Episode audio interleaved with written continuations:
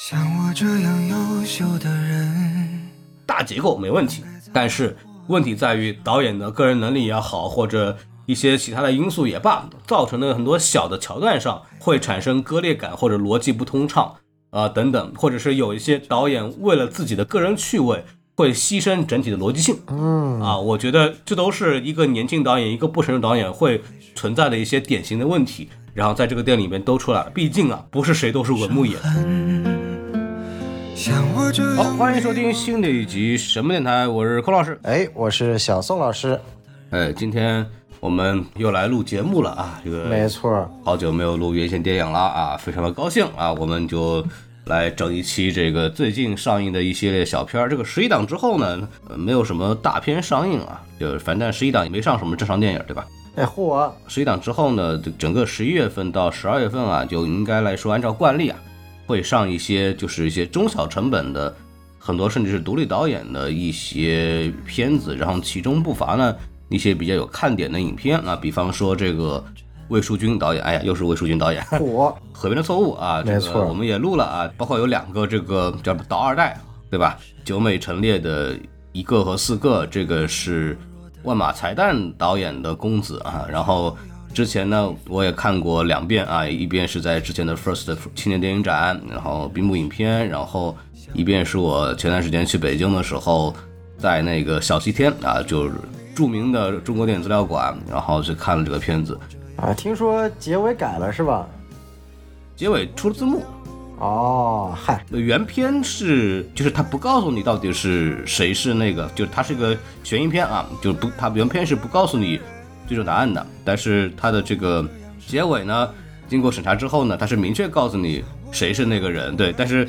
反正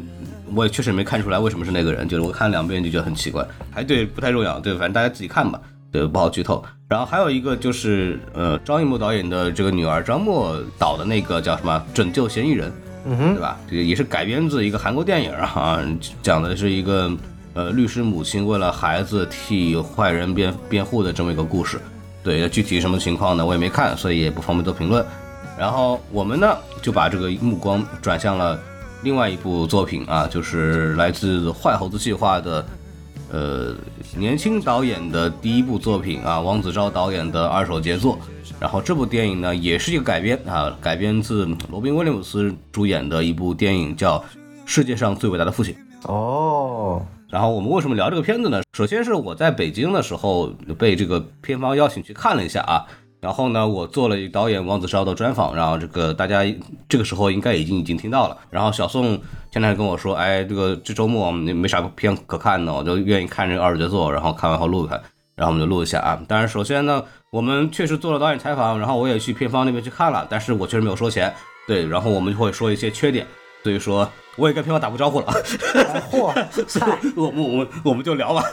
哎呀，这个这个预防针打得特别的好啊！这个主要啊聊这部片子啊，也不是因为这部片子多好看，也不是因为做了专访，主要是吧，这个其他的竞争对手片子吧，实在是太没有爆点了。这个呃，就像刚刚孔老师介绍的，其实这段时间上了不少所谓的一些啊、独立影片啊，或者说文艺片啊啊，不仅仅像孔老师刚刚介绍的，包括还有一些啊叫什么杨子的困惑呀、白塔之光啊，都是在影迷圈子里稍微有点这个这个影响力的啊。我这几天看很多影迷圈的朋友，都是一天像赶定节一样的，上午一场，中午一场，下午一场，晚上一场，一天看四部电影啊。但是呢，这个呃看了一下最终的评分和口碑以及观众这个发酵啊，感觉全都是圈内自嗨了。啊，所以想了想，似乎好像稍微有点出圈的作品，只有这部二手杰作了嘛。我们抛开这个《河边的错误》不谈，因为那部孔老师之前已经啊这个找中队长录过了，所以说，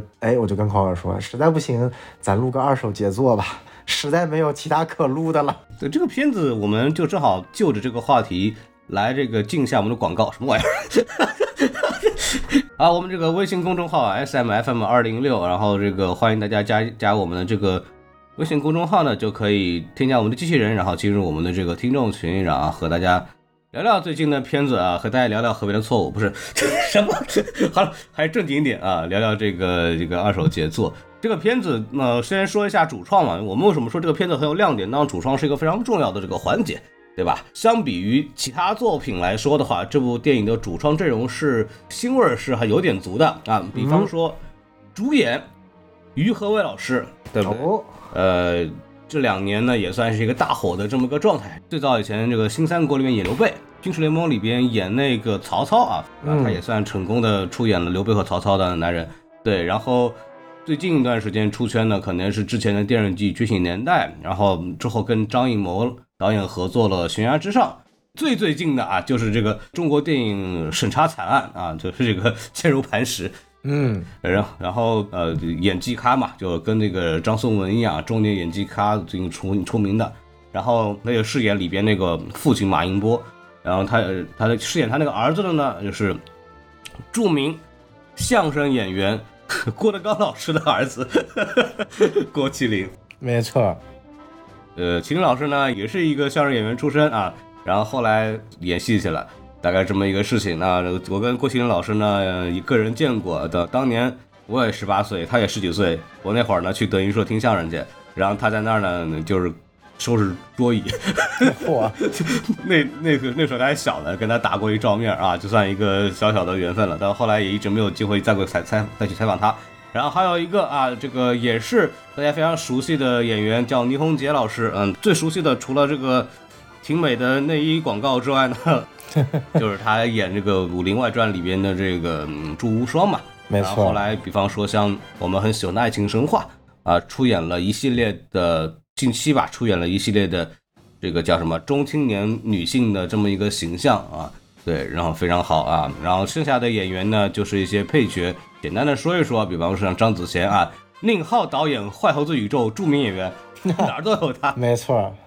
对对对，然后包括那个什么一些客串呐、像什么刘仪伟啊、方琳啊、宋方金啊等等啊，这些包括宁浩和徐峥都在里边都有客串。嗯，高叶啊，最近狂飙很火的聂远燕、岳小军，以前我不是药神，也是坏猴子计划的御用吧，等等这些演员啊，都都这样子。然后给简单给大家过一下，然后就说一下我们的这个本片的主要的这个导演啊和编剧叫王子昭，呃，这是他的首部嗯电影的长片啊，同样毕业于北京电影学院和这个申奥和文牧野一样，然后被宁浩的《坏猴子计划》选中，然后这么多年终于才出了这第一部作品啊，这个一这个东西。然后我也看了导演之前的作品，比方说呃大无畏也好呀，甚至是他之前导的不良啊，都是一些偏。类型化的作品，他也是第一次指导这个电影呢，也选了一部这个美国的喜剧类型片，然后进行一个改编。那大概就给大家把主创介绍到这里，然后呢，我们就可以来进入这个非常愉快的打分环节了。啊，小宋老师啊，交给您了，哎，嚯，又开始进入喜闻乐见的打分环节啊！掉粉环节了。哎，没错没错啊，这部片子呢，呃，哎，这也是我五年以来，这应该怎么说？你你再说这个我就急了，别别别别不要别瞎说。啊，咱不加前面的这个定语了啊，就是我们纯粹打分，对不对？我们来纯粹一点。啊，那我只能说这部片子呢，我可以给它一个将将好的三颗星啊。那这部片子呢，在我眼里也是一个啊类似封神般的存在啊。因为为什么呢？啊，这片子我是跟我父亲一起看的，哦，哎，非常非常的有意思。然后当时我应景啊。啊，没错，当时我根本就没有提前了解过这部电影是讲什么的，也不知道它是跟讲父子有关的，纯粹是我跟我爸说，哎，有空吗？一起去出去看个电影。然后看了半天，说想了想，算了，不能带他看《和平的错误》。我估计带他看完《和平的错误》，他一定会疯，因为实在不知道这部电影讲什么。然后看了一圈。好像能稍微能够让这种非热爱电影的人士感兴趣的最近的片子，只剩下一个二手杰作了，然后就阴差阳错了看了这部电影。然后呢，如果根据这个电影本身呢，我其实个人觉得它是一部还算就是及格线以上的这样的一个喜剧作品。哦，它整体对于喜剧的几个点的把握呢，啊，相对来说，我觉得还是比较在同类型的喜剧片当中，尤其是国产喜剧片当中，相对来说是不那么恶俗的，啊也不那么就是一种恶臭气比较浓重的一些烂梗稍微少了一点。嗯嗯，啊，所以说我这是觉得影片比较加分的一些地方。比较干净一点。哎，没错没错啊。然后我个人觉得像，呃，这也是很少时间能够看到于和伟老师演这样的一个相对来说偏喜剧的主角，嗯还是我觉得还是比较有突破感的。嗯上一部看他演一部喜剧的主角，还是在那个一出好戏，对吧？哦贡献了啊非常有名的那个接着奏乐接着舞，然后后面跟着那一段 那个刘皇叔跳舞的那段片段，对还是非常非常的有名的。网上那个有一个那个鬼畜剪辑嘛，就是前面就是说正戎马一生，对吧？放松一下，怎么了？就是刘备嘛。没错，然后下一个片段就是节奏乐接着舞，刚刚刚刚刚在那跳。没错，没错，所以我觉得还是蛮有意思的。然后这部影片当中，其实我为什么最后给他的评分能够及格呢？其实还源于一个让我觉得会心一笑的笑点。当然，这个笑点不是影片本身产生的，就是看过的观众应该还记得，影片当中有一幕这个桥段，就是呃父子俩正在交流关于语文和物理的内容。啊，然后这个郭麒麟饰演的马木不就跟他爸说，就是于和伟饰演的这个角色说啊，你要不别教语文了，教物理吧。啊，这个笑点本身其实是没有什么的，但是因为于和伟老师之前在《三体》出演了这个史强，所以我第一反应是于和伟老师脱脱口而出物理学不存在了。然后我就看的时候，突然就就是我不知道我是怎么联想到这个的，然后我就突然就爆笑，你知道吗？就全场很奇怪，就这个笑点没有那么搞笑但我突然就对，然后我就突然就狂笑起来，然后我爸也很，我爸也像个 看个傻子一样看着我，这个笑点真的很好笑，所以因为这个愉快的过程，我给这部电影打了高分，嗯就是打到了及格分。真的，呃，呃，就哎，我说到这个这个演员梗，然后我的梗是另外一个啊，这个我不知道导演是刻意为之还是一个巧合，对吧？这次嗯，郭麒麟的父亲终于姓于了，哎嚯，可以可以可以可以，这是一个就是相声爱好者的梗？对，我感觉这个梗已经出圈到不仅是相声爱好者了，但凡认识郭德纲、于谦的人，应该大部分都应该知道这个梗，连我都知道这个梗。毕竟也是来自于相声嘛。没错郭德纲经常在台上拿那个捧哏演员，就拿于谦老师砸挂，然后就是两个人，就是本来这两个人的这个儿子就互为对方的徒弟，对，就有这么一层关系啊，这是正经，哦他们有这层关系。啊，就像我跟孔老师之间的关系是吧？你要想承认你是我的，对吧？我我也不想认。好，然后哎嚯，呃，太危险了。然后还有就是他们在台上经常拿互相开玩笑，就是说那个郭麒麟的这个亲生父亲啊，其实是于老师，然后怎么怎么样，就是搞这种什么绿帽梗嘛嗨，对吧？就是这个也算相声演员里边常见的这种杂挂。所以说呢，就是在这个德云社的粉丝或者相声迷这个里边，这也算是一个广为流传的笑话。然后这次这个姓氏一闹冒出来，确实很好笑。然后我第一次这个电影爆笑是那个刚开头那会儿，这个于老师和这个郭麒麟，然后他们不是那个吃早饭去嘛，嗯然后那个早餐摊儿就想起了郭德纲老师的唱的《探清水河》，哎嚯，你这个耳朵尖，我完全没听出来。这个也就是听相声的人会有这个敏感度嘛，所以给大家专门提出来一下。对我接着说，我这个评分，我给这个三点五颗星，七分。哎呀，还比我高零点五呢。谁知道？但是我看完之后，我说我个人观感啊，当时我呃先在他们公司里看的嘛，对，然后在这个监视下，然后我说这个电影大概是一个七点五分左右的成绩，然后我又后来就是第二天，昨天在这个电影院里又看了一遍，然后大概感觉下来，最终定格在一个七分左右，就是三点五颗星这样的一个评分。然后我跟小宋老师的观点比较一致的点是，首先它确实是一部一个中规中矩的一个喜剧片啊，并且它摒出了很多我们国产喜剧出来的刻意的语言幽默、刻意的杂耍式桥段，嗯哼，对吧？它还是通过人物和这个结构来去做笑点的，这点很不容易。就是这种电影，就比方说我们之前聊到这个《独行月球》，嗯哼，我为什么会《独行月球》？我就相比其他的开心麻花电影会打一个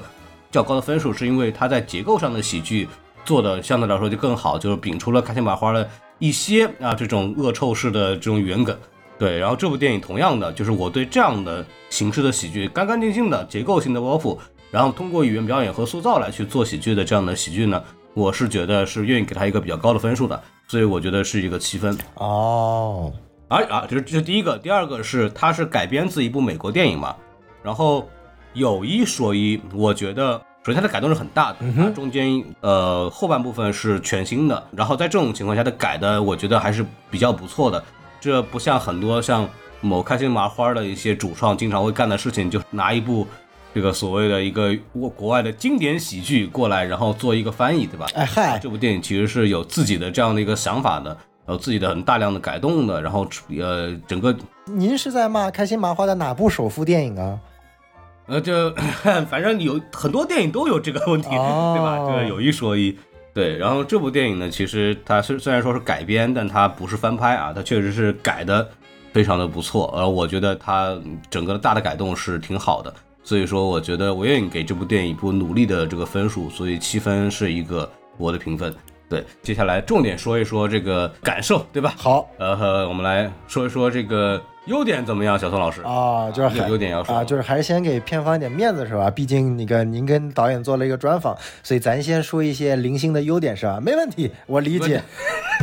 也不至于，还是有一些优点。哎，好所以你说啊，这个优点啊，我觉得第一个呢是什么呢？就是这个片子的时间呢在两个小时之内啊，就是我觉得还是可以接受的啊。我就现在特别喜欢看两个小时之内的片子啊，就不管我的这个感官情绪最终怎么样子，至少可以在两个小时之内解决战斗啊。这里再对标一下某已经将近拍到三个小时的《恶臭》的这个史诗级作品啊啊，我们就不说名字了，哎啊，这个你可以理解我是在说《流浪地球二》，也可以理理解为我在说《封神》，也可以理解为我在说《指环王》系列，你们自行考虑啊啊，这个不重要。就值得一提的是，《流浪地球二》代表中国这个出战奥斯卡了啊！我觉得说老实话，这是近几年相对靠谱的一个选择了。啊，哎，没错没错。虽然吧，我觉得就是实话实说，如果他选宇宙探索编辑部，我觉得是真有可能入最后前五强的。他放《流浪地球二》，我觉得也只能混一个所谓的每个国家上去的提名了啊，就不抱任何希望了啊。就是啊，这个就回到这部影片本身啊。然后我觉得其实有一个优点，我觉得是比较有意思，就是说，呃，它对于依然我还是在剧本结构来说，我没有看过原本的作品，我也不评论原版之间是怎么改编的，这一点待会儿孔老师会说。但我依然觉得他对于一个经典式的一个原来不得志的主人公，因为一个意外，然后突然爆火得意，然后又因为这个意外被戳破，最后失忆，到最终他获得了自己本身啊、需要的东西，这是一个非常经典的好莱坞中小喜剧片成本的一个结构套路。从一个主角从他本身在这个整个电影的旅程当中需要什么和想要什么，然后他获得了他想要的，但是其实这个东西会毁了他，然后最终经过一系列的挫折，他会最终获得他需要的东西。这个剧本的一个经典式套路呢，其实是完成的。贯彻的非常彻底的，所以说这部电影从结构性上来说是一部啊、我们往好了说是一部呃符合整个观众观感预期和结构的，往坏了说是一部可以非常好的借鉴和照搬了经典好莱坞中小型喜剧片的这样的一个啊、剧本结构的。嗯啊，当然我这里的借鉴完全不带贬义词，因为这个结构本身能把它借鉴过来是一件非常不容易的事情。去参考我们国家其他的一些中小成本的喜剧片或者甚至正剧片，你就可以发现啊，这个照搬结构是一件相对来说不那么简单的事情。所以可以看到，我们导演本身和这个编剧的功底是放在这里的。这个我觉得是这部影片，所以为什么我打分可以勉强给它打到及格的一个啊、因素啊，就抛开之前前面谈到的一些场外因素和一些啊、不正经的因素啊，单纯从这个结构层面，我觉得是可以给它打到一个啊所谓的及格的。当然啦，也仅仅限于及格，原因我们一会儿缺点再说啊。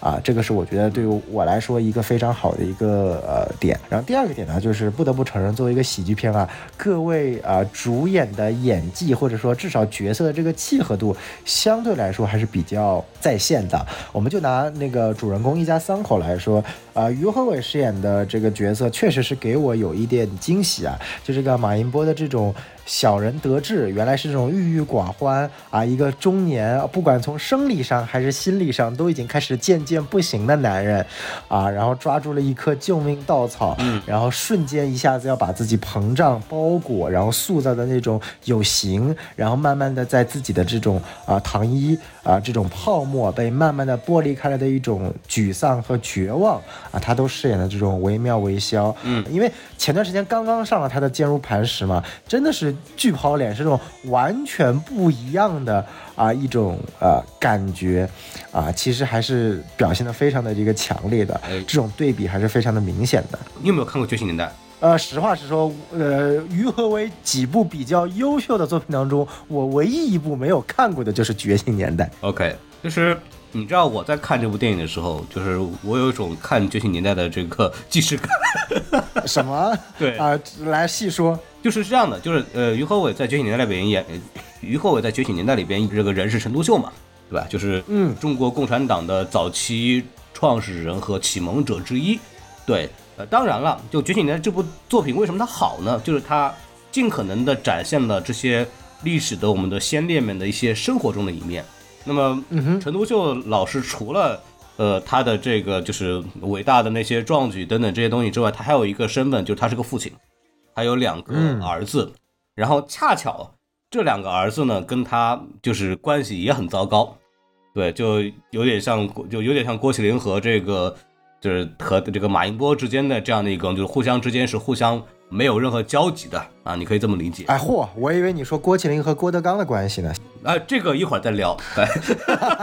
啊，对，然后呢，还有一个点是，就是陈独秀当然也会有一些就是文人的我们说酸腐文人的臭毛病，对吧？没错。跟马寅波也是有非常多相似的点的。然后就你看，又是一个呃叫失意的中年男子，然后一个失意的文化人，再加上有一个不听话的儿子，对吧？所以说这个人物设定非常的相似。然后我在看这个二手节奏的时候，就有点在感觉看他在演陈独秀，就是那个同样的状态，就是恃才傲物的，然后又没有很多这个抒发的，然后儿子也不听话，家里人就怎么着就是那种难受，对吧？就那种状态里边，我觉得跟那个呃陈独秀是有点像的，所以我在看的时候会有那种既视感，嗯，但是有些表情和一些这个具体的那些动作，我是觉得就跟那个陈独秀里边的一些表情是可以直接翻过来照用的，你知道吗？就是它有一种模式化，它就是你这么回去看的话，嗯。哦，啊，这个孔老师啊，我觉得你很危险，你这是在暗秀暗示什么？你是在暗示陈独秀他不行。呃，这这人家好歹两个儿子了，对吧？哎，可以，可以，可以。好，那那我们继续啊。说完这个于和伟老师，然后我们来看一下这个倪虹洁老师。然后说实在话，倪虹洁老师呢，这点对于他来说，我不知道是一个禁锢还是一种，呃。或者说是一个好事情啊，因为我感觉这几年，在大荧幕上或者小荧幕上，已经看过他饰演太多这种中年但带有一点所谓的风韵犹存吧。呃，对，风韵犹存的一种苦兮兮的母亲角色形象，让我觉得似乎稍微有一点多。对啊，可能爱情神话就说相对来说没有那么强的一个啊母性角色的一个光环，但比如说这部电影，再比如说啊我们之前做过的，同样也是跟坏猴子息息相关的，有一部很多坏猴子培养的啊导演的一部合集叫做《大世界扭蛋机》，然后我们跟 B 站合作的那一部专门做过专访节目的啊那一部相对来说啊比较这个很难形容的一部短片，也同样是呃 这个倪虹洁饰演的一个苦哈哈被自己的儿子搞得呃其其实跟这部电影有很多异曲同工之妙的一些啊，因为那部短片是讲高考嘛，然后带一点科幻元素，所以我觉得啊，当然了，倪虹洁老师已经驾驭这种角色已经是驾轻就熟了啊。这个从单纯从这部电影的角色塑造和契合度来说，可以说是完全完全的很符合他的这样的一个啊形象，也非常的啊这个深入人心。但是纯粹从倪虹洁老师本身未来的戏路来说，我还是希望他能拓宽一些啊不一样的这个这个角色戏码，感觉还是有一点这个禁锢了。我我是觉得倪虹洁反而在这个里边是惊喜的，就是我说实话，就是虽然说这部电影主要看那个于和伟老师嘛，嗯，但是倪虹洁给我的表现是更加惊喜的，她的微表情，她的那种细节是非常丰富的，大家可以去呃仔细看一看倪虹洁老师的表演，就是非常精彩。没错就，是那种表情控制，那种情绪的收放，然后那些动作的那种设计非常牛逼。就我在看的时候，我反而觉得倪虹洁会比于和伟老师更出彩，是因为于和伟就是我刚刚讲了，觉醒年代既视感，对，然后我又最近我又看了太多他演的作品，你知道吗？就有点油了感觉，看的时候，对吧？就有一种哎，都是那种那种样子，对吧？那种演技很好的那种中年男演员，就是这种很很方法的那种，没错，对，然后反而看的有点腻。然后倪虹洁反而是我觉得，哦，这个很多小的细节，很多小的表情的那种，呃，那种东西，就是非常的准。然后他因为他不是这个主角嘛，嗯，他没有太多的释放机会，但他在有的这种需要他释放情绪的地方，他又做的非常棒。就是就是我看的时候，我是正正儿八经的，我是被他的演技给吸引住的。对，所以说我这时候反而对倪虹洁的这个演技的评价我是非常高的，我觉得哇，超级超级好，真的是超级好。对，甚至我认为全场 MVP 好吧，全场最佳。哎，没错没错，这点我确实认同。就是光从这部影片的表现来说，倪虹洁老师肯定是无懈可击的啊、我我只是觉得，就是说，呃，我跟孔老师在有一点观感是相反的，因为我看于和伟老师的作品还真的不算特别多，可能最近就是一个悬崖之上嘛，反而有这样一个对比。然后倪虹洁呢，可能我也不多，但不知道为什么，就是对她这个塑造的这种妈妈形象已经就深入人心了。你 你主要被大世界扭蛋机给给害。哎嗨，有一有可能吧。我反而是看倪虹洁饰演类似的角色有点腻了啊，但是就是纯粹只是我我说的是对于演员未来的发展，我希望拓宽，但是纯粹从这部的演技来说是完全没有问题的。中年女演员的困境一直存在嘛，没错，没错演不。了很多丰富的角色。哎，是的，是的。然后，如果大家想关注关于中年女演员是否有未来发展的一些专题，可以看看我的偶像切片计划做的各种 B 站节目啊，不用谢啊，免费宣传，免费宣传。呃，最后谈一下郭麒麟啊，这个郭麒麟，我觉得说实在话，就是也没什么演技，但是异常的贴贴合这个角色啊，我觉得他是最贴合这个角色，就是整部影片我 MVP 愿意给献给郭麒麟，因为我感觉他他妈就是一种本色出演的感觉，我已经分不清楚那是演技还是他本人就是这个样子了 啊。然后因为这部影片是二零二一年拍的嘛，就是这个这个孔老师可能了解一点啊，就是那个时候郭麒麟他本身就没有塑形减肥是吧？就他还没有减肥成功是吧？应该已经有了，他是因为了这部电影又胖回来了吗？就是感觉就是这部电影的扮相明显是他就是塑形减肥成功完全改变之之前的，但是又比他一开始那个啊胖成那副鬼样子要要要要要好很多。应应应该是中间段那段儿。对，你要这么一想的，哎，对对，我就感觉就是说，就是他那个时候就是呃，你说胖吧，也没有他原来胖成那副那么过分。对，原来长得像郭德纲。哎，是是，然后瘦嘛，也没有现在已经把他塑造成一个快变成妈型男，或者说就是那种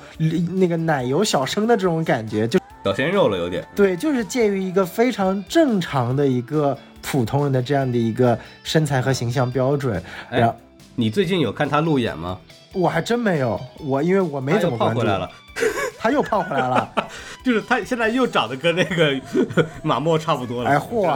啊，这个真的是戏里戏外联动了，所以就是说啊、然后他要饰演的是一个看起来其呃智商没有那么高的一个角色啊，然后当然这个角色本身，我觉得从编剧角度是有那么点问题的，这个我们一会儿提，但是纯粹从角色的塑造来说，我觉得呃，我不知道那个孔老师跟导演专访的时候有没有聊，就是我觉得他能选郭麒麟这个角色，除了可能真的他想玩玩郭麒麟的父亲姓于这个梗之外啊，有没有一些比较有意思的这个呃这个缘由啊，能够去找郭麒麟饰演这样的一个角色？我个人觉得还是非常非常的。契合的啊，所以，嗯这个是我觉得这部影片相对来说我会比较喜欢的一些地方，优点吧。嗯，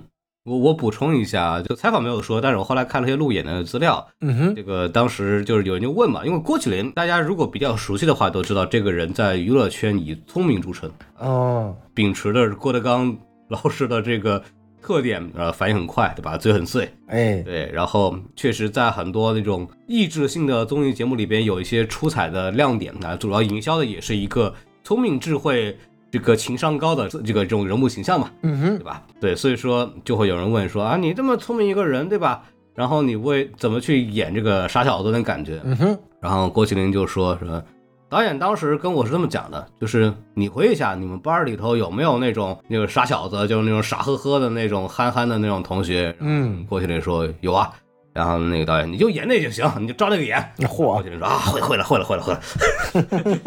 而且这个作品里面也也是保留了一些这个耍贫嘴的桥段的，对吧？然后这个没错又有就很擅很擅长这个郭麒麟，就是北京孩子耍贫嘴的那种东西 还是在的，所以说就这点上的郭麒麟就跟他会有贴合，确实是演的不错没错没错，到你了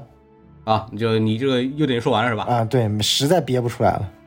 哎呀，好好家伙的，我我确实是更喜欢这个片子的啊。相比来说，跟你的话，大的点就是首先就是整体的一些喜剧的部分都做得很好，比方说呃人物塑造这一块儿，就是马银波这个角色，我觉得他做的是非常好的。除了说呃于火友老师本身的演技加持之外呢，他有一些小的人物设计我也非常喜欢，给大家分享两个。他要塑造马银波是一个落魄文人，心怀抱负，然后确实在一个学校里边对吧当语文老师，但是一个落魄文人，我当语文老师也不能好好当，对吧？因为他在这个呃，为了塑造这个角色，他在里边又设计了张子贤扮演的那个正儿八经的语文老师，对吧？我是以教年级第一，对吧？我包括学生也比较的尊重他。你看有一个设计啊，这个是另一个旁支的，比方他们去那个早餐摊，然后于和伟和这个郭麒麟两个人在那儿，就是说，哎，同学们，你们吃完了吗？然后同学们理都不理他，说我没吃完。对吧？然后结果这个张子贤这个老师一来，同学们吃完了吗？啊，吃完了，老师你坐，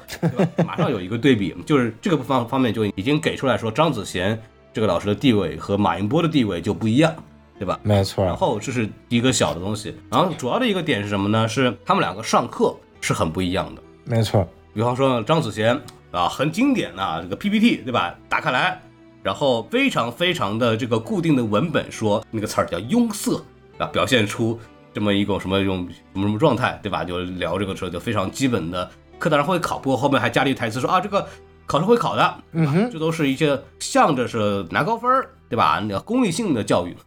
马银波就不一样了，对吧？人家在聊的什么？是要我去参加的社会活动变多，还是我要去参加的社会活动变多？这种小词儿，哎，这个呢是一个我认为啊，确实也是语文老师更应该去教的东西。嗯哼，我要和要我这两个一变，它的这个语言的色彩和这个作者的主观态度就不一样。它里面不是讲吗？你要要我去，是不是显得这个人有一点骄矜，对吧？然后同时，这个“骄矜”这个词呢，又和于和伟老师扮演的这个马应波人设又相符。你看，我觉得这个设计是好的，是一个很好的细节。没错，没错，就是一下子把马应波这个角色给突出来了。就是他不只是说他一个什么落魄文人，他其实通过这种很多呃教书的细节都能表现出他就跟别人不一样。因为比方说，我就要说到原片了，对吧？原片这个罗宾威廉姆斯主演的这个老师也是一个就是文学老师，然后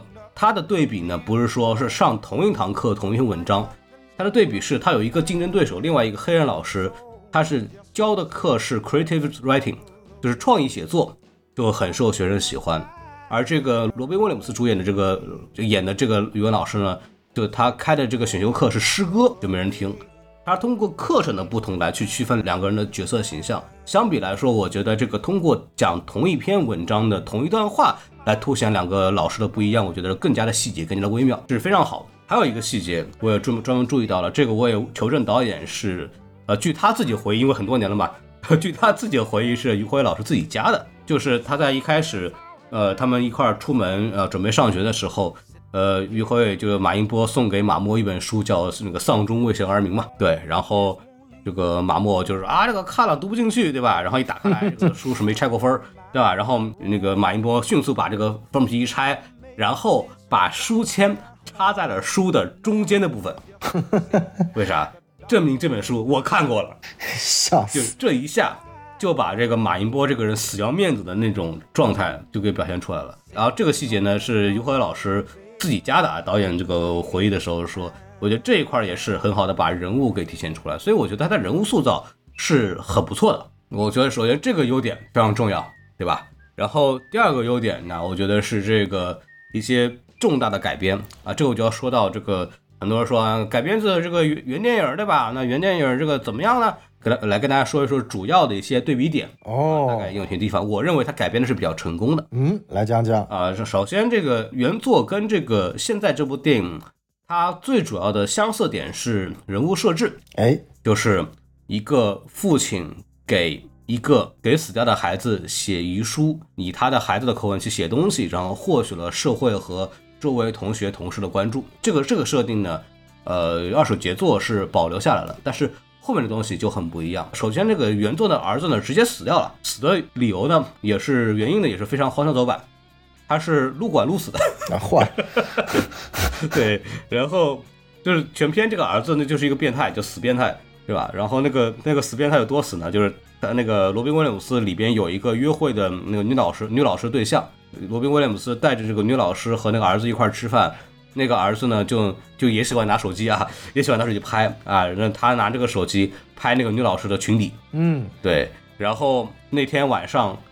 对着那个女老师的裙底撸管，并且人家玩的什么？玩的是窒息 play。我操所，以他是把那个毛巾拴在那个天花板那个地方，然后挂在脖子上，就是一边撸一边窒息，对吧？就这么死了。就是明显这个就不太适合在中国拍，对吧？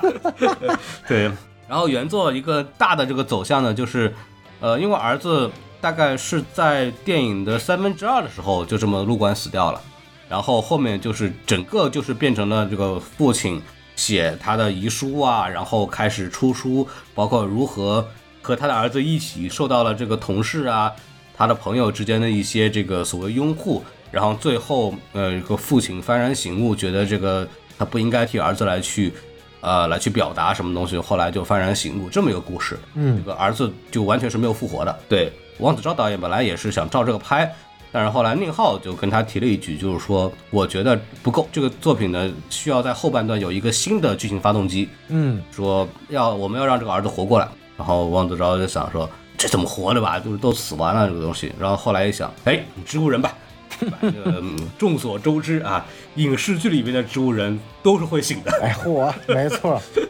对对吧？然后就是设计了一个让那个孩子中间就复活这个桥段，然后所以才会有后面大情节就整个脱离了原作嘛，就变成了马英波如何去应对这种新的变化，然后产生了很多啼笑皆非的什么，包括自己写书啊这一系列这种讽刺的这种剧情。哎，我觉得这一块儿是改的是很精彩的。嗯嗯，没错，然后还有一个点是这个母亲的这个添加，原作也是没有母亲的，原作人家是一单亲家庭啊，很美国嘛。哦，呃，Very America，对吧？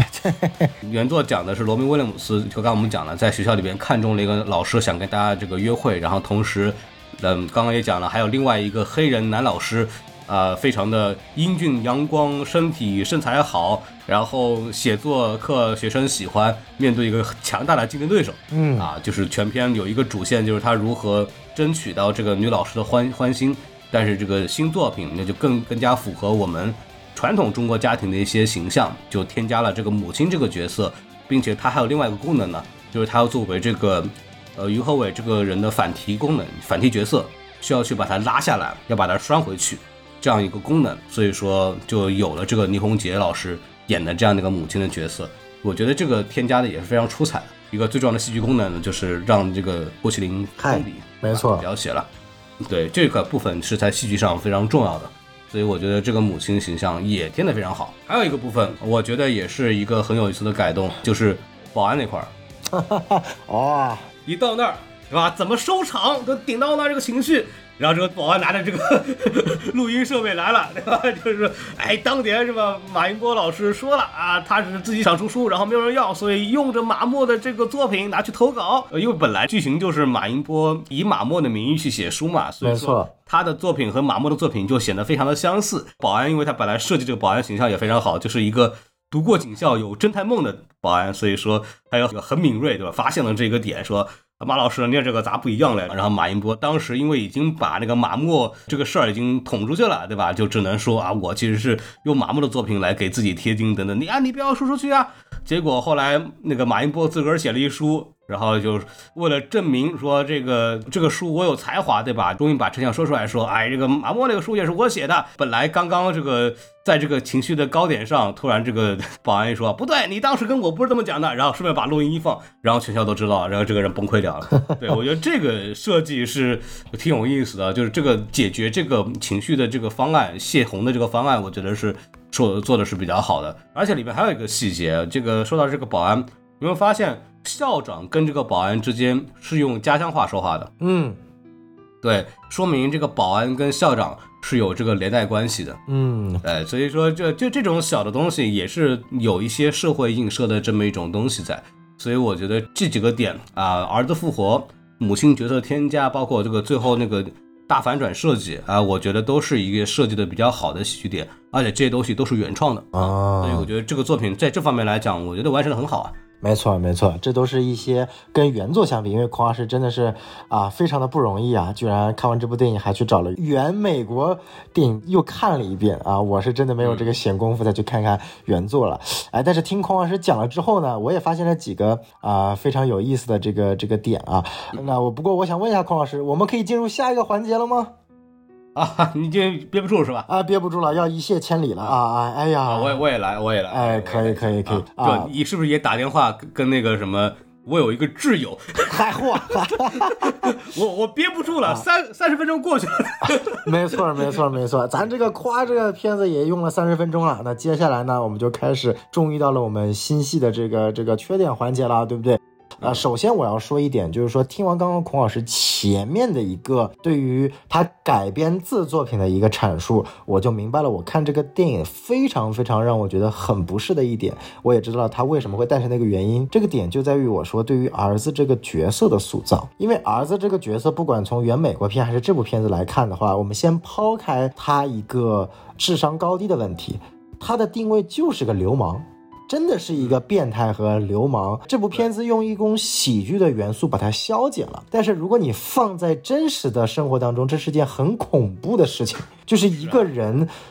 跟踪你。还天天用手机拍你，从你出女澡堂的第一步开始他就拍你，不仅拍你，你回到寝室，他他妈还爬到二楼，在你窗边拍你。你如果仔细带入想想，这是件他妈多恐怖的事情啊！对啊，拍人家涂身体乳、换衣服，我靠！对啊，然后为什么在原作当中他还好呢？第一就是原作当中相对来说，呃，拍老师的一个所谓的群体，然后撸更加的，就是第一个他已经不掩饰了，我就是一个变态，一个更加开放。第二，最关键的是他真的把儿子这个角色写死了。因为写死了，后面关于儿子的这个利益问题和他的这个塑造问题，以及他到底作作为一个变态是否正确的一个问题，已经不重要了。因为全部重心到了父亲的身上，儿子这个角色已经退场了。但因为前面你说的，哎，宁浩啊，我不管他是自作聪明也好，还是确实觉得这个电影我这么改也好，他当然有改的好处，对吧？提高了更多的啊这个戏剧的冲突，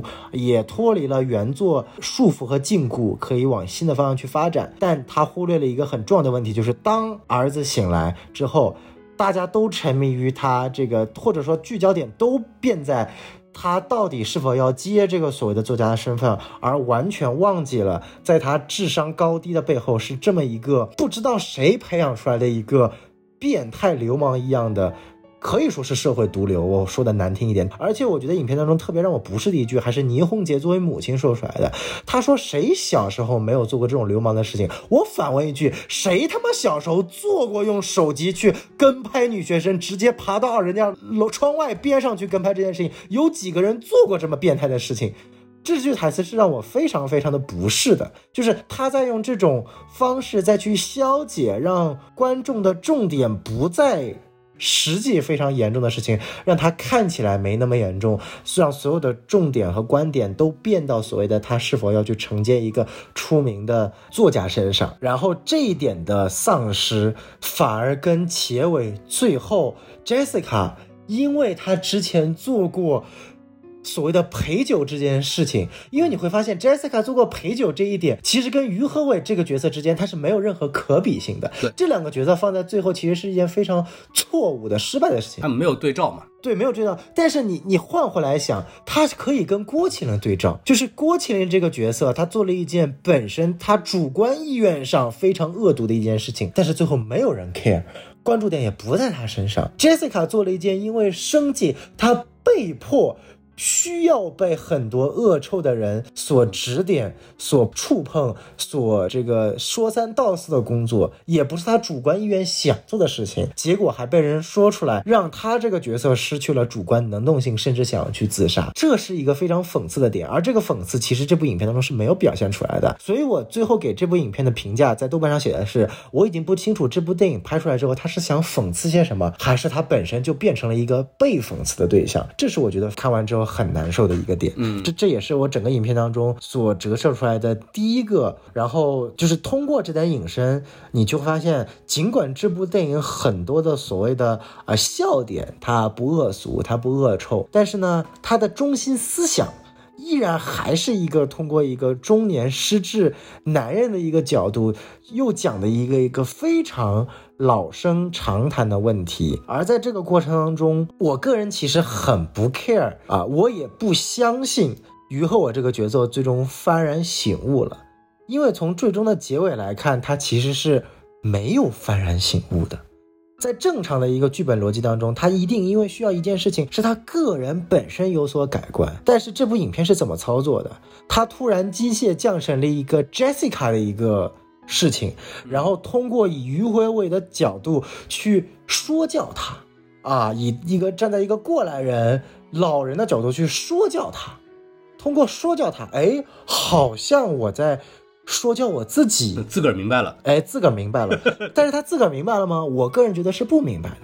然后影片用了第二重所谓的机械降神是什么呢？就是我不管于和伟这个角色自己明不明白，因为一场意外，他想救这个女孩，结果自己摔下去了，所以所有的人又因为不管是舆论也好，还是这个英勇事迹也好，把他前面做过的一切坏事全部一笔勾销掉了。嗯，又认为他是救人英雄了啊，因为。救人英雄，我不管他这件事情是不是好，他跟本片影片本身想要讨论的东西是没有关系的。他本身跟影片想要去塑造的于和伟本身这个角色，他内心的这个虚荣也好呀，和解也好啊，他对于下一代的这种压迫也好啊，不会通过他自己变成了一个所谓的。救人，然后意外摔下去的英雄而消解掉了，而所有他身边产生的这些问题啊，这些造成的后果，全都因为这件事情消解掉了。而且影片最终塑造的是一种亦真亦假、虚幻的这种形象，你搞不清楚导演到底想要塑造出来于和伟是真他妈摔死了，后面全是他的一厢情愿，还是？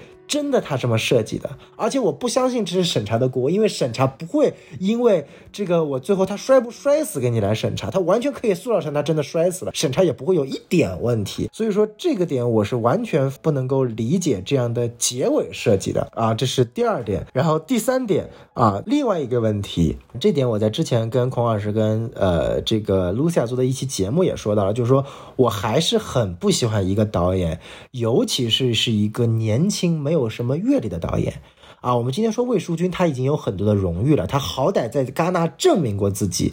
今天这位导演，我依然觉得他犯下了一个年轻导演很容易，尤其是当今一个很带有文人思考的一个导演犯下的错误，又陷入了一种自嗨的、不顾观众的一些自我致敬桥段了。比较严重的就是豆瓣这个，我个人觉得豆瓣这个梗没有任何必要。第一。百分之九十九的观众看不懂这个梗，因为豆瓣的用户就这么点。第二。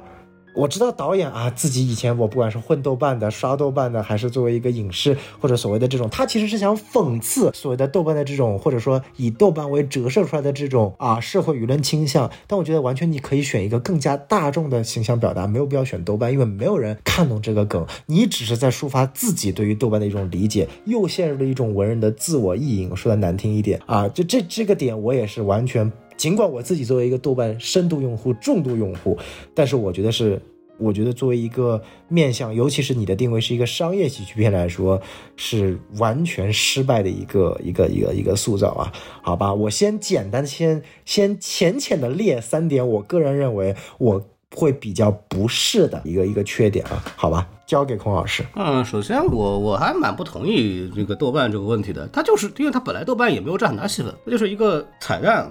所以说，就是按照导演自己愿望加一点，然后影迷看的开心点，不是什么大问题。我不会拿这个东西就开始说导演有什么主观的那种很很作的那种想法，我觉得就是都都还好。不，它不是一个很作的东西，就是如果他作，我觉得还好。这就是一个现在年轻导演他根深蒂固的一个思维，就是他会用自己的一种。呃，就它也不是主观性的，它已经变成一个潜在客观，就是我是一种原动力的东西了。我想讲点迷影色彩的一些小众呃影迷可以会心一笑的东西。我觉得这，但是这种东西就是没有太，就是当然它不是一个重点问题，但也折射出来了啊，一代年轻导演不去。仔细打磨影片本身，反而去讲这些小的一些啊迷影像的东西，本末倒置了。那如果是比方说整个作品都在围绕这个东西玩，我倒觉得有点过。但是作为一个小的点点出来，作为导演个人的趣味，我觉得这个对于创作者来讲无可厚非，因为毕竟是人家自个儿作品嘛，这个我觉得是可以接受。他只要不要。整个你给我围绕着这个来，这就是另外一件事儿了。我觉得这个对我来说，我的分界点在这儿，就这个部分对我来说完全没有问题啊。没事儿，反正这个也不是特别特别重点的一个。我觉得完全没有，我觉得这个方面完全 OK。然后还有就是天台这个部分，首先它掉下来，然后受到大家的怎么喜爱这件事情，我觉得本身它就是这个剧在讲的讽刺的一部分，就是所谓的表面的热度或者是事件。要远超大家对这个作品的一些本身的评价，对吧？我觉得这个是本来他这个作品就在聊的一个点，呃，所以说他最后加上说他因为跳下去之后，比方被人认为见义勇为，呃，然后就给他什么特特级教师给他出书啊这些东西，他属于这个讽刺的一部分。这个对，因为包括马莫之所以他的作品出名，也是因为是他是十七岁天才少年的这个老成之作嘛。对吧？对吧？就是出他就是那种话题性远超他的对于本本身作品讨论，我觉得这一块跟他整体的讽刺对象是相符的，所以这个结尾相对来说我能够接受。但是我不接受的是什么呢？就是刚刚之前小宋刚刚在说的时候，我也提到那句话叫对照性，就是最后的那个杰西卡。那个杰西卡那个角色，他于和伟上你跟他聊，你这个没有认清自己，对不对？你没有这个，呃，你要有这个自我认知啊，你要啊要跟自个儿和解，对吧？然后当然这也是一个，当然这也是非常经典的，就是说主角在教育别人同时，也在教育自己，然后自己醒过来，这个也是一个很经典的桥段。但是这种桥段要 work 的一个前提是，杰西卡这个人物要跟你对照，他得跟你类似，他也有相应的问题，然后你在替他解决问题的时候，你自我得到了救赎。你看。为什么我认为我说的是对的？是因为台词里边于和伟还那个马英波还跟那个杰西卡说听懂了吗？对吧？然后杰西卡说啊听懂了，对吧？啊那听懂了，跟马老师下去，对吧？这事本来解决了，对吧？就是这个事情本来应该是好像这个样子的，但是导演马上立马用一通电话打了我们的脸，对吧？嗯，就是那个父亲的那个电话，说啊那个太丢人了，什么那个全全村人都知道你在外面做三陪，然后这个小姑娘啪就跳楼了，说明什么？马银波刚刚一通的这个教育啊，完全没有点在呃杰西卡这个人的这个点上。其实他真正的原因是因为这个自我隐私被这个未授权的散播开来之后，对他个人形象造成的毁灭性打击。呃，村里人那个觉得他这个人是造爱做三陪，他因为这个点所以难受的，而不是因为什么自我认知不清晰。人家挺清晰的，人家写玛丽搜的。对吧？人家挺清晰的，对不对？就是人家也那个出书也不是说我就是一定要让你们帮我出什么什么东西的，他也是一个半推半就的，对吧？我替你出，给你钱，然后那作为一个正常人，我觉得完全可以接受啊。就我本来就答应了出书嘛，也没有答应你们说你把我的那些身世拿出来营销嘛，对吧？也是一个未授权的，他没有说自己主动的选择了这种结局，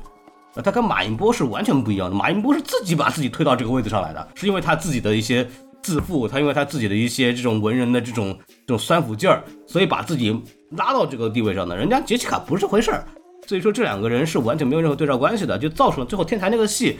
一下子被那个父亲电话给破功了。嗯啊，我觉得那前面那段戏就没有意义了，就是我就觉得这一段是一个很大的问题，就有一种感觉就是。导演在这儿想不出怎么办结尾了，对吧？因为原片没这段，原片没这段，然后说我得想办法，就按照结构来讲，我要硬接。你看这部电影，我要说的是它的结构非常好，因为宁浩嘛，宁浩在这个地方他一定不会让这个结构出问题的。嗯，这个结构情绪该的该有的坑节儿全对全准，但是具体我怎么到那个坑节上，我怎么实现这个东西，宁浩是不会帮他的，是导演自己去想的。嗯哼。包括受益人也好，受益人最后那段，最后他们在水下那个闹剧，也是因为那个导演受不了尾了，就申浩说：“我这怎么办，对吧？这个这个气氛到这儿了，我怎么弄，对吧？”然后宁浩就来了一句文戏武拍，嗯，就最后直接搞热闹一点，然后让这个情绪给宣泄出去，这个势头，这个电影的坑劲儿就对了，结果就对了。但没错，但是我们回过来看，这个最后那段戏很杂乱，对吧？它其实也没有那么合逻辑啊。这个电影的问题也是在这儿。按照这个剧本的基本的规律，它在这儿应该是得有一下这个大的热闹的点，让他跳楼，比方说，对吧？所以然后他就想办法弄了这么一个说教的桥段。但实际上这个说教本身，呃，就是显得他其实是在杰西卡这个对象上的很苍白。所以也显得这个作品就结尾就结尾的有点无力，这个是一个比较大的一个问题。嗯，啊，就是他呃说教搞错对象了。对，还有一个我觉得一个我认为没有什么呃意义的点，就是于和伟那个性喜剧那条路。嗯，就是我有一个挚友啊，对吧？这个这个在预告片花的时候它很有用啊，抖音上很有用，对吧？就是。哎呦，这个剧，哎呦，这个电影讲这种东西，对吧？但实际上我们就发现，就是他的呃阳痿啊。就这个东西，虽然说我们就说那个事业是男人最好的春药嘛，对对吧？这个有这个所谓的这种对照，但他很轻巧的就点过去就没了，没有对这个这个有挚友这一块有更多的描述啊。然后这个显得有点头重脚轻。当然这个可能跟审查有关系，但是你既然设了这个设定，你就应该有一个呈现，但其实也没有做这种夫妻之间的这种东西的这种，他到那个儿子跳楼那块就这块就没了，嗯，就再也没有了。对，所以我觉得就是这一块也是一个比较小的问题，但是它作为一个性喜剧改编过来的作品，它把原来那一段东西基本上很难真正的移植过来。对，然后包括那个啊马莫这个角色，他拍照片原原作就是个臭流氓，就正儿八经没有任何优点的臭流氓，嗯，对吧？你说这个里边还弄得还有点可爱，这个孩子就这一块也是 性喜剧这个角色就弄得，刚刚小宋老师也说这个点很重要。就是性喜剧的削弱，直接影响了我们对这个马莫这个人的态度，然后就直接影响了他拍照这件事情本身的一个性质的这样的一个判断。对，然后还有一个点是，我觉得一个比较大的问题，同样也是改编带来的，郭麒麟和许恩怡，就是马莫和许思思这条线是有什么用？嗯，对吧？就是就变成了那段好像单独割裂开来了，就变成了根本不想当作家，然后另外一个文艺女青年就说你得当作家，对吧？就是我就崇拜你这一点，好像就开始讽刺文艺女青年粉丝了，对吧？嗯，就是开始开始讽刺这一块了，但这一块跟大的故事没有什么关系，它变成了整个。对当前文艺圈这种所谓的圈子的现象的一些小的讽刺点，但是这个东西其实跟整个大的主旨没什么关系。然后他反而在这个片里边有很多这样的桥段，再加上许恩怡这个演员，那他是那个星二代啊，他母亲是那个白安妮，嗯，香港的，然后演技很差。演技非常的差，就是太离谱了。那个挤眉弄眼，那个故作展现出魅力的那个状态，我去，好难看。就是我我我真的是很觉得很糟糕，就感觉像是被迫的说，好像他是星二代，需要给他一点设计一些桥段，所以给他安插了这个东西。而这段这条线跟这个作品的主线没有任何的关系。嗯，然后这也是很大的。对，还有一个部分，这个我觉得也是有点可惜的，就是父子这条线。嗯哼。就是我为什么说郭麒麟很适合演这个角色呢？是因为郭麒麟跟郭德纲之间其实也存在过这样一个问题，呃，但他的问题可能是不太一样的点是，郭麒麟他不是初三就辍学了嘛，嗯，然后郭麒麟在初三辍学之前呢，其实有一个被津津乐道的一个事情，就是他的学习成绩一直很不错，然后。郭德纲呢也一直非常的引以为豪，对吧？你看我一个小学、初中没没怎么念的人，我儿子成绩不错，嗯哼 就那种那种状态，就郭德纲也老说这个，然后郭麒麟也认为郭德纲以此为荣，所以说郭麒麟后来在之后出道的时候，呃，自己就跟媒体说了说，当时我成绩好，完全是因为我想让他们觉得自豪有面子，嗯哼，然后也以至于就是我对我的未来很迷茫，然后郭德纲以为这个郭麒麟就不想不想做喜剧，不想演绎。然后郭麒麟其实是想演绎的，想想继承这个事情，想继续做的。然后这两个人之间的这种父子之间对未来的期望是有偏差的。本来我觉得郭麒麟演这个角色其实是非常好的映射，本人的背景跟这个角色的背景是有关系的，就是父子之间对于未来的一些看法不同。孩子可能我就想平平淡淡过一生，然后父亲说你得你得继承我啊，你得当作家，对吧？有这个点在这儿，我觉得挺有意思的。本来说那个电影能不能就这个点进行一些更多的深入讨论，就会有更有社会性嘛。因为毕竟作家的这点这个字经，对吧？这种交金就实在是有点小众了。但是父子这个关系这个点是可以做大众的这样的去讨论的。结果我拿这个东西去问导演，导演说其实我没这么想。嗨，导演说郭麒麟这个角色就是为了续集作用，就是为了把这个马云波给拉下来啊，仅此而已。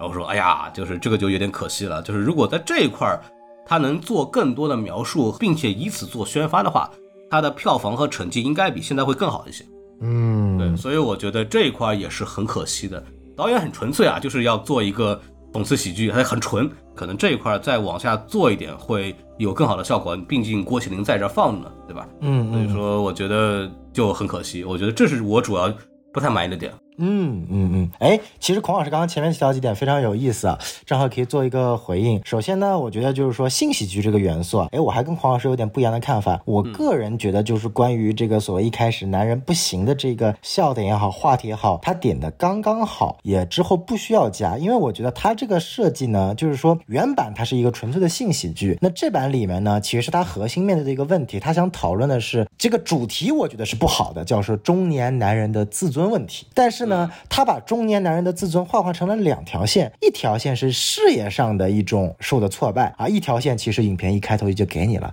我生理上已经也有挫败了。那这些小点的布置都是为了最后那一场他跟倪虹洁饰演的老婆之间的这个斗争，那一场骂戏那一段，包括前面还有设计，就是房产证上名字是倪虹洁的父亲的名字，都不是于和伟的名字，就是这一切都是一些很小的点，最终都是为了那一场爆发，也是整个影片于和伟做所有这些事情的。原动力，我想塑造我中年男人的自尊，我希望让别人看得起我啊，这是这个影片想要去表达的一个核心点啊。主题是非常陈旧的，是非常无聊的，但是这几个点的铺设，我觉得是是蛮有意思的，对的，还可以。然后我们说到结尾，我为什么说结尾的那个跳楼设计我不是特别满意呢？确实，我我同意狂傲师前面所说的，整个影片第二个母题就是讨论的是社会舆论可以去完全塑造一件事情的这个啊对错因果和和他一个人的一种社会认知，呃，这个我觉得是他想去讽刺的一个点。但我觉得这样的一个荒唐讽刺的戏份不应该作为影片最后的和解。如果是我，我做编辑会把这个点出现在影片三分之二，从第二幕跨到第三幕的一个。转折点，然后因为这件事情会让整个舆论变得更加的荒唐，然后之后再会发生出一段从于厚伟这个饰演的角色又变成了一种全民英雄，到最后他在呃跟自己和解，有所谓的一个获得他所需要的这一份的自尊自爱的一个呃重要性的一个桥梁，而不是直接把跳楼这件事情让所有人又所谓的这个点最终变成了一种和解，一个本来需要去讽刺的东西，变成了影片最后。你需要去进行最后的一种和解，是让我觉得，嗯，这件事情变得更加的荒唐，更加就是从影片创作来说，变得更加荒唐和讽刺了。明白，明白。荒唐和讽刺的是什么？就是因为你原作没有拍到这点，而你导演的水平说白了就是不行，写不下去了，怎么办？我放一个所谓的和解。哎，应节，哎，这个是包括再结合孔老师前面所说的跟 Jessica 的那个环节，我觉得是这个点上确实啊，导演也是他的，如果我没记错是第一部长片吧，相对来说还是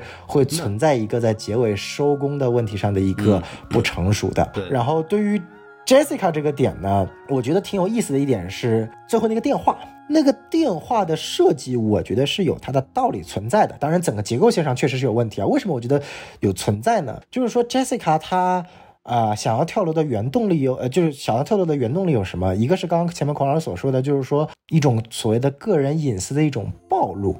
啊，这个是其中的一点。但是我觉得最后压垮他的那个东西，其实影片也是想借于和伟的这个嘴，想要去讨论的一个东西是什么？就是上一代对于下一代的一种结构性压迫。嗯。因为于和伟这个角色，当然他的原动力是想做中年男人的自尊，但他所表现出来的就是对于他儿子的结构性压迫，啊，不信任他儿子。当他真的认为他儿子智商低，所以他不惜骗啊，不带他儿子做这个智商检测，嗯然后啊，这个也不 care 他儿子个人的一些想法，纯粹就是为了自己的一些想法。就说白了，我这一代没有实现的呃价值，我需要你来实现。如果你实现不了，我就借你的躯壳，借你的名声，借你的躯体，借尸还魂，我的意愿。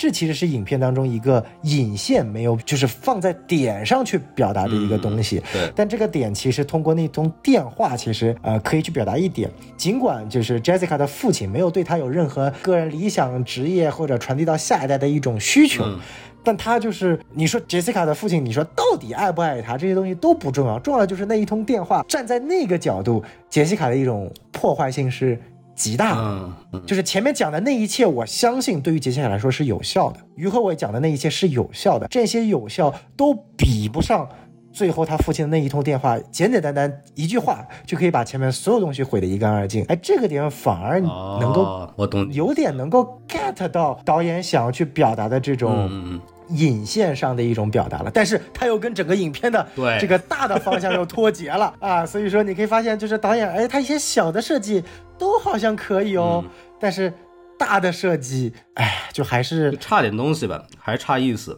没错。对，呃，所以说他在结构上的思考，又又回到刚刚我跟孔老师的有一个辩驳，就是其实这个辩驳，我觉得孔老师已经在自己的话语中，啊、已经破功了，已经认同我了。啊，就为什么呢？因为我刚刚跟孔老师的一个辩驳点是在于什么？我们在于说，呃，导演的一些小的巧思，或者他的一些我们叫私货也好啊，或者说他的一些表达，足不足够影响一部电影啊？孔老师的观点是，如果这个点足够小，它只是一些很小的点啊，其实是无所谓的。嗯但是孔老师刚刚提到的一点，其实已经印证了这一点是有所谓的。可刚刚前面孔老师强调了一点，就是郭麒麟和许思思这条线是为了讽刺文艺女青年的，但是这条线跟整个影片的主线结构是没有关系的对。这个我我补一句，我的点就在于这段太多了。对，对，所以说什么，就是这个导演他是搞不清楚自己和商业之间的妥协的关联的。嗯就是豆瓣这个点看起来很小，这只是一个面，它背后的本质是什么？就像就像它其实豆瓣带出来的跟思思这条带出来这条线是一样的。他对于导演想表达，对于文艺青年，我相信他自己也是，就是对于文艺青年的自嘲。嗯但是这条线跟影片的主旨是没有关系的，嗯它加的太多了。嗯，加的太多了，多到就是我只是点了豆瓣这个点，孔老师自动已经帮我把话补全了。思思这条线全程就是在讽刺文艺女青年、嗯啊，什么啊，我的上升是说了半天我认同你，原因最后来了一句，因为我的上升是双鱼 啊，什么你追求的不是文学，追求的是哲学，啊就这些东西跟主线没有一点关系。这些东西好，我听了能会心一笑，孔老师听了能会心一笑。我那天在场的观众大概上座率四十个人，除了我之外，没一个人会笑的，没有人 get 得到嗯这种东西。你说这个点放在一个商业片来说，我觉得其实是。是有点失衡的、啊，这个也是体现出来一个导演他对待一个处女座他的一个掌控性嗯还是欠火候的啊，这也是比较可惜的。个人认为啊，这一段个人揣测啊，没有任何证实啊，也没有问导演。对对，就是你说他他以前交过这样的一个女朋友吗？不是是许恩怡这个角色，她一定是被硬塞的。啊，哈哈懂哈，我知道你的意思了。对，就是啊到这是我说了一定，但是这是我觉得有很有可能是这样，因为我觉得他的演戏跟其他人不在一个水平线上，然后嗯嗯，给他又莫名其妙的很多很好看的戏，然后很多特写，然后演的又一般，对吧？然后这个桥段刚刚跟小邓讲的又很突兀，他没有必要那么多，然后给他加了这么多，因为他又考虑到他可能星二代背景，所以我认为啊，也也有可能。，对，有很大的概率是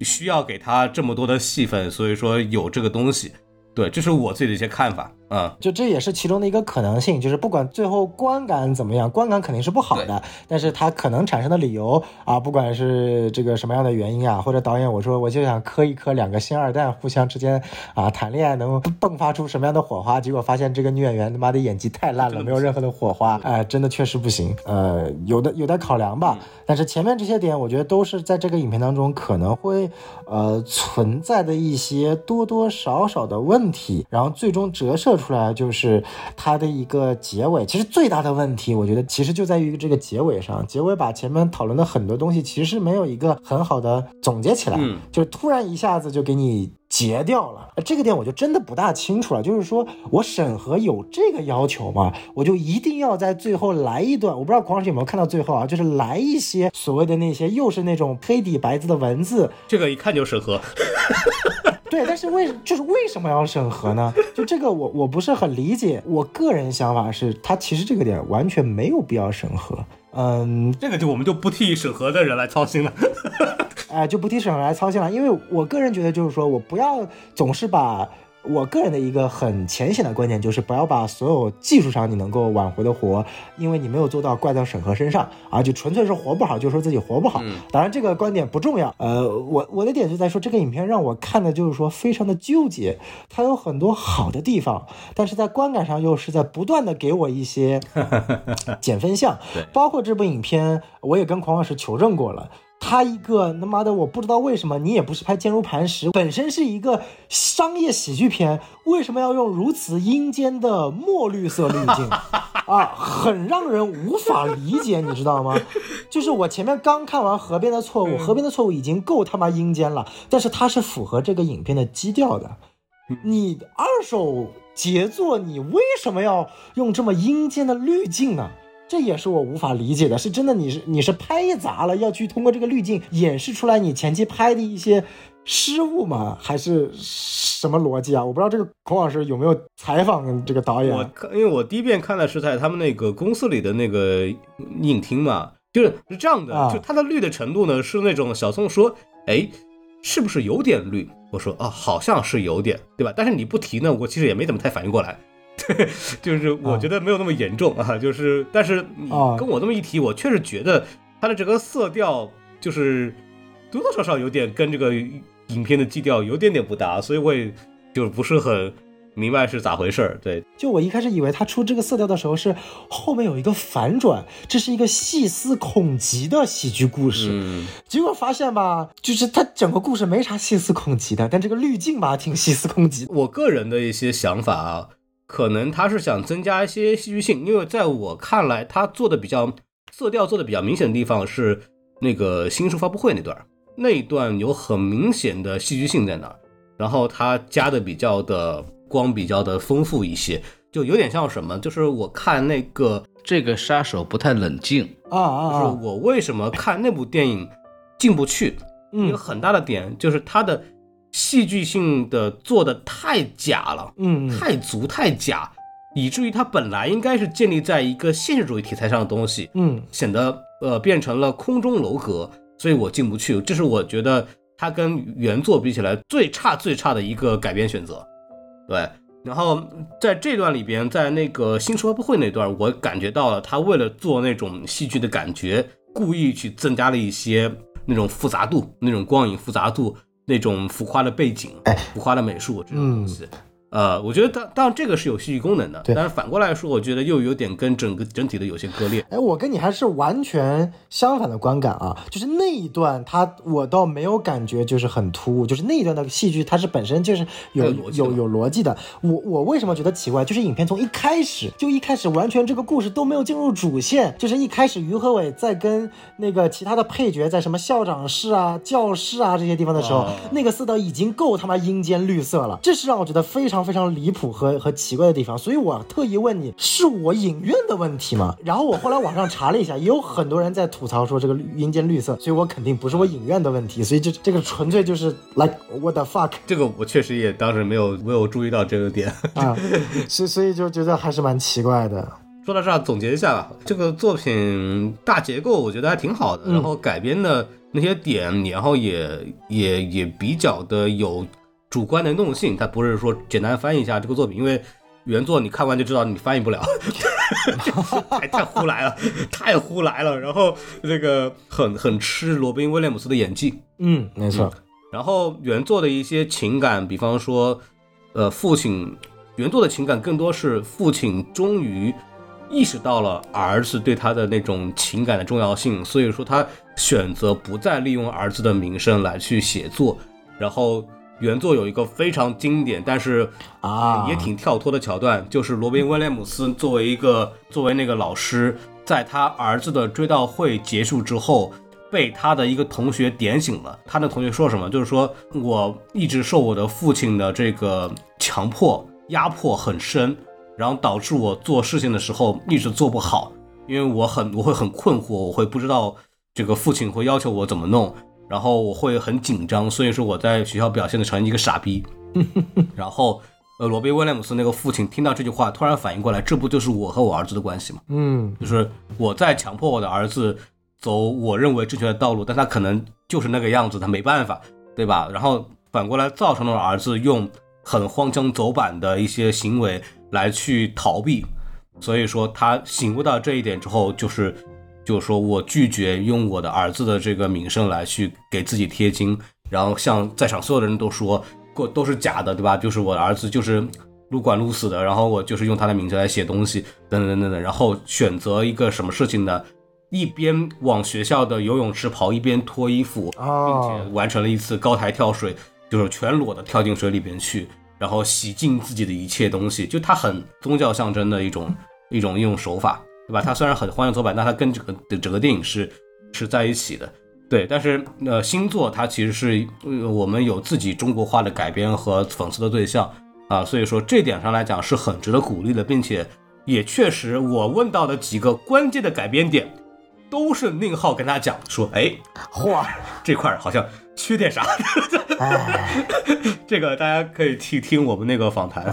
没错儿，对吧？也造成这个作品，你看大结构没问题，嗯，但是问题在于导演的个人能力也好，或者一些其他的因素也罢，造成的很多小的桥段上，呃，会产生割裂感或者逻辑不通畅，啊、等等，或者是有一些导演为了自己的个人趣味，会牺牲整体的逻辑性。嗯，啊，我觉得这都是一个年轻导演、一个不成熟导演会存在的一些典型的问题，然后在这个电影里面都出来了。毕竟啊，不是谁都是文牧野的，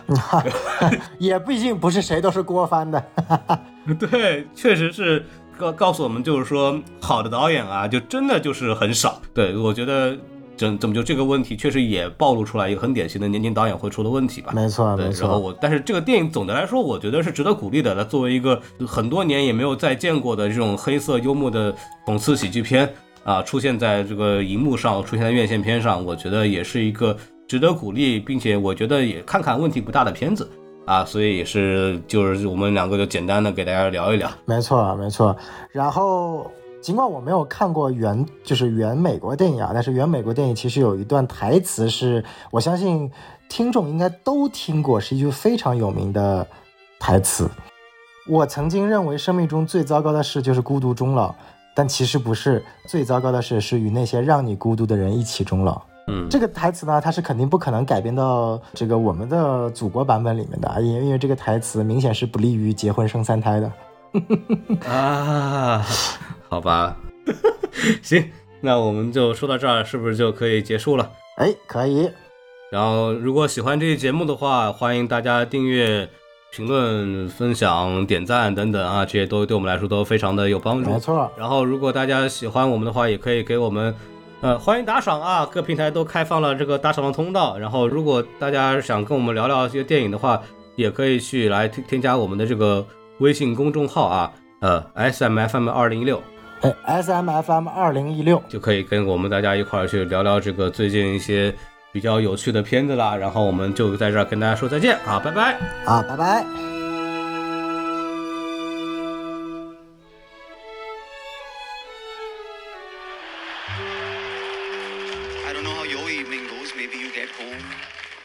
Digitally alter photographs of yourself to prove that you had a real life experience on a platform designed to give you depression and anxiety by trading your data for dopamine in a world in which your news is fake but your comic books are real. And the only thing we can really be certain about tonight is some billionaire CEO with like baller money and virgin energy will put his little rocket inside a supermodel or space or both. Welcome to the show,